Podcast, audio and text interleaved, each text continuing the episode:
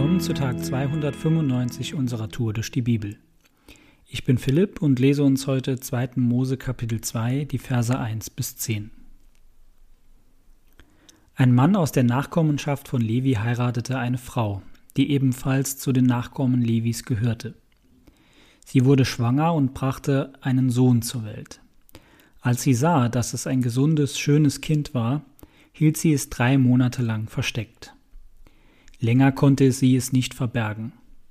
Deshalb besorgte sie ein Kästchen aus Binsen, dichtete es mit Pech ab, so dass es kein Wasser durchließ und legte das Kind hinein.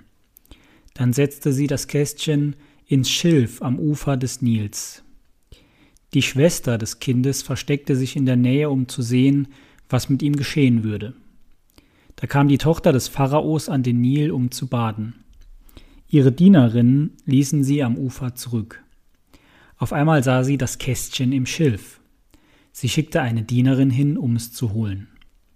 Als sie es öffnete, fand sie darin einen weinenden Säugling, einen kleinen Jungen. Voller Mitleid rief sie, das ist einer von den Hebräerjungen. Die Schwester des Kindes kam aus ihrem Versteck und fragte, soll ich eine hebräische Frau rufen, die das Kind stillen kann?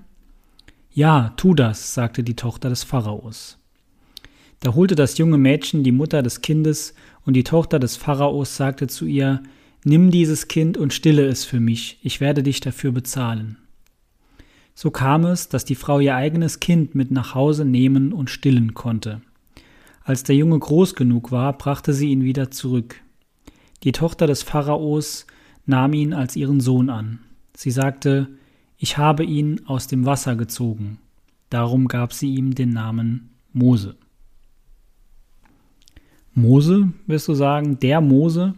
Ist das der Mose, dessen Leben auf so eine gefährliche und herzzerreißende Art beginnt, der die zehn Gebote erhält, der das Volk Israel aus der ägyptischen Gefangenschaft führt, der Mose, vor dem sich das Meer teilt?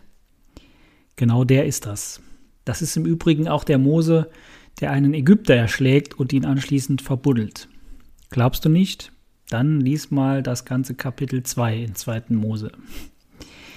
Ich möchte uns aus, diesen, aus dieser Textpassage zwei Dinge ja, mit uns teilen, die mir aufgefallen sind. Und das eine ist das, was mir besonders in Erinnerung bleibt und bleiben wird. Diese Passage spielt in der Zeit, in der der Pharao beginnt, sich vor dem wachsenden Volk der in Sklaverei lebenden Israeliten zu fürchten. Die Israeliten sind in ägyptischer Gefangenschaft und sie vermehren sich, sie werden immer mehr. Und der Pharao befiehlt deswegen den hebräischen Hebammen, alle männlichen Neugeborenen zu töten. Die machen mit einem Trick bei diesem Plan nicht mit. Und letztlich gibt der Pharao seinem eigenen Volk den Befehl, dass man alle männlichen Nachkommen der Israeliten in den Nil werfen sollte. Eine grausame Vorstellung. Moses Mutter muss verzweifelt gewesen sein. Und aus dieser Verzweiflung heraus widersetzt sie sich der Anweisung des Pharaos und versteckt Mose so lange, bis er nicht mehr zu verbergen war. Und dann legt sie ihn also in diese Kiste und setzt ihn in dieser Kiste auf den Nil. Wir könnten sagen, was für eine Mutter kann das eigentlich machen? Hätte sie ihn nicht weiter verstecken können, hätte sie ihn nicht irgendwo wegschaffen können, hätte wäre, könnte. Das, was Moses Mutter hier macht, ist pure Liebe. Sie wusste, wenn sie ihren geliebten Sohn behält bei sich, dann wird er nicht mehr lange leben, er wird es nicht überleben. Und diese Liebe, die fällt mir hier auf.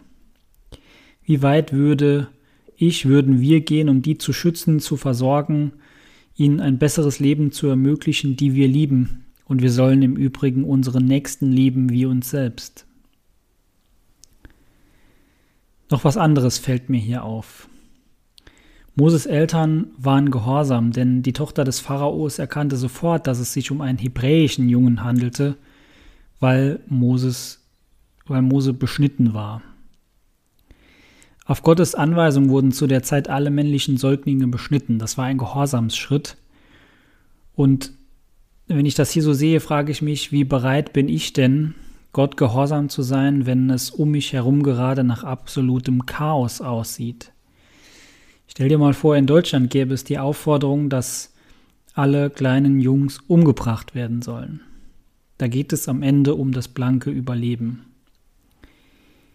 Wie ging es mir da mit meinem Gehorsam Gott gegenüber? Wie ging es uns mit unserem Gehorsam Gott gegenüber, wenn es darum geht, unsere Familien zu schützen, beispielsweise? Schwierige Fragen und ich glaube, ihre Beantwortung wird auch nie leicht, aber sie wird etwas leichter, wenn wir uns anschauen, was Gott über diese, was uns diese Geschichte über Gott sagt. Aus diesem kleinen, ausgesetzten, hilflosen Jungen, der auf den Nil gesetzt wird und der zu dem Zeitpunkt eigentlich schon nicht mehr leben sollte, macht Gott einen gebildeten und beim ägyptischen Pharao aufgewachsenen Anführer für das Volk Israel einer, der in einigen der herausragendsten Geschichten der Bibel eine zentrale Rolle spielt. Gott hängt nicht davon ab, welche Voraussetzungen ich mitbringe, welche Bildung, zu welcher Zeit und unter welchen Umständen ich geboren bin oder in welchen Umständen ich gerade lebe. Er hat Besseres mit uns vor, als wir es uns vorstellen können, und er will uns für mehr Menschen zu Mutmachern setzen, als wir es uns erträumen kennen. Und damit sollten sich so einige Fragen in unserem Alltag wesentlich leichter beantworten lassen. Heute ist ein guter Tag für einen guten Tag. Lass sein Wort in deinem Alltag praktisch werden.